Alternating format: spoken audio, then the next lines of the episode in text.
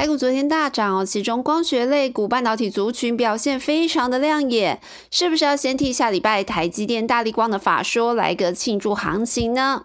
不过七月中旬之后，真的会是一个关键时期，因为包含台美都会进入 Q2 财报陆续公布的重要时间点。那关键大厂对于后续市况的展望，就会特别牵动下半年股市的走向喽。到底现在市场透露出的氛围是如何呢？赶快来进入今天的 DJ 有事吗？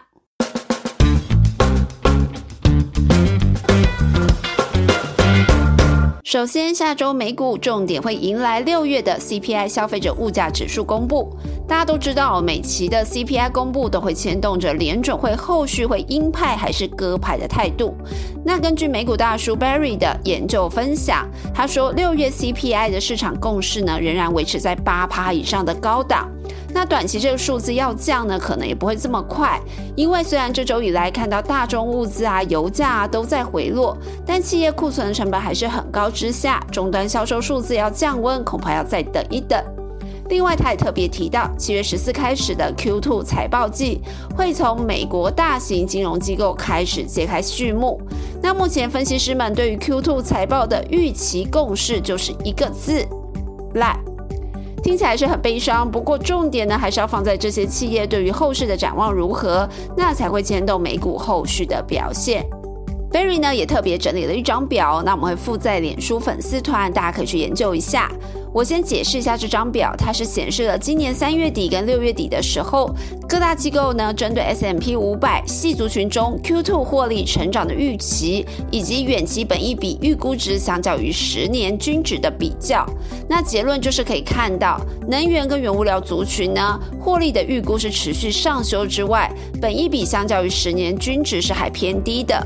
Barry 认为呢，在这个盘势之下要选股，挑选企业获利能力仍然持续成长，而且评价偏低的族群会是相对稳健的选择。回到台股，七月十四也要开始进入财报公布，那下周重点大厂的法说也跟着陆续出来了。最关键当然就是台积七月十四的法说会。那晶圆代工的杂音频传已经不是新闻，台积电呢也传出被客户砍单或是延单的消息。那之前知名的半导体分析师陆行之就在脸书上直接提出四大问，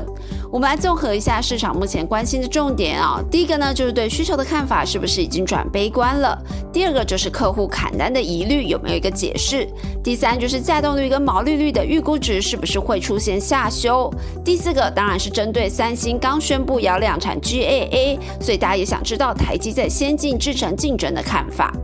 那目前市场的共识呢，认为第三季的价动率应该不会下滑，但有可能最快第四季，最迟明年第一季会出现价动率降温的情形。不过台积电近期股价修正了一大段，是不是已经提前反映这个预期了呢？主线记者是认为，如果台积电在这次的法说，可以针对景气底部落在什么时间点，有个比较明确的看法，让大家不用一直猜测，或许利空出尽的氛围会比较快浮现。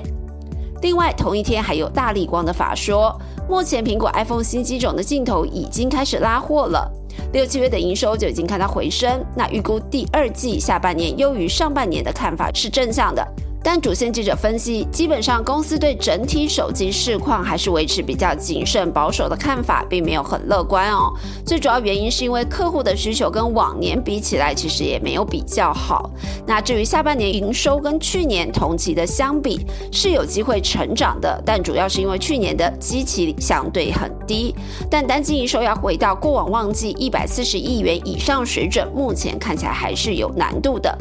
至于很多分析师期待大力光车用的贡献，主线记者提醒，目前大力光七到八成的营收获利都还是来自于手机的镜头。那车用镜头的业务是在持续成长中，但要留意车用镜头的规格是相对较低的。再来还有机体大厂南亚科的法说。南亚科在六月二十三号新厂动土的时候，总经理对后市就已经提出看法，主要是第三季应该会旺季不旺。那目前 PC 消费性电子的需求下滑很明确，伺服器产品呢还算是有所支撑，但未来也担忧会有企业资本支出下修、需求减缓的可能性。那整体来说，第三季的市况是会往下走的。传产方面，下周最重要的就是台塑四宝要公布 Q2 的业绩发表。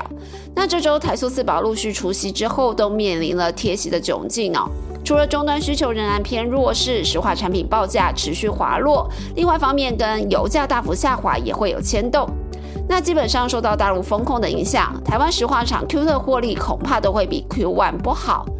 那表现上相对比较有机会的，呃，大家目前聚焦是台塑，因为它主力产品 PVC、EVA、烧碱等获利都还是蛮不错的，预估今年上半年赚五块以上还是有机会。另外，台塑化虽然吸氢产品的获利下修，但是油品这块是赚饱饱的哦。成品油的炼油利差维持在二十到三十块钱这样的历史高档，加上台塑化将炼油加动率持续拉升到九成以上，今年的获利表现有机会是台湾塑化厂中唯一能够优于去年的哦。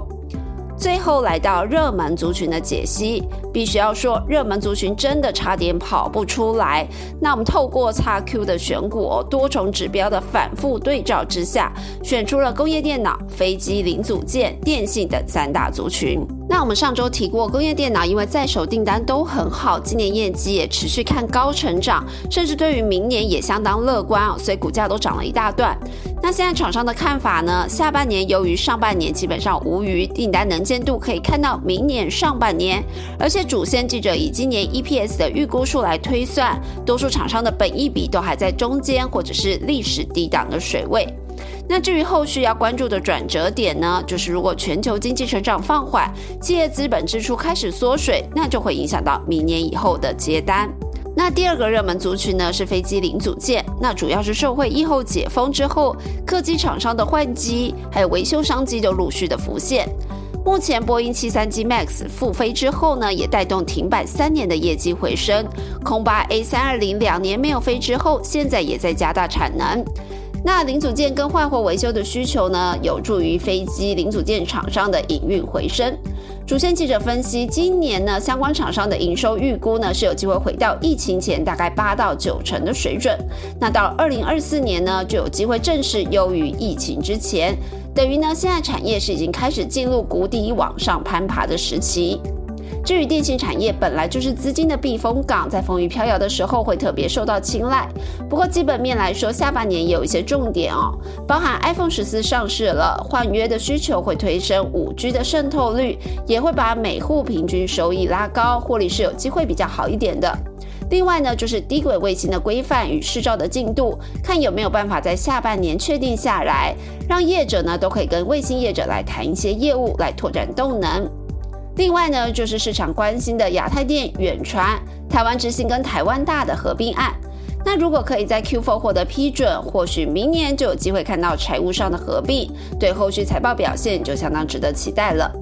以上就是今天的 DJ 有事吗？最近股市非常的飘摇，但是要风雨生信心，我们要持续为大家追踪基本面还 OK 的产业跟个股，大家一起做功课吧。我们下周见，拜拜。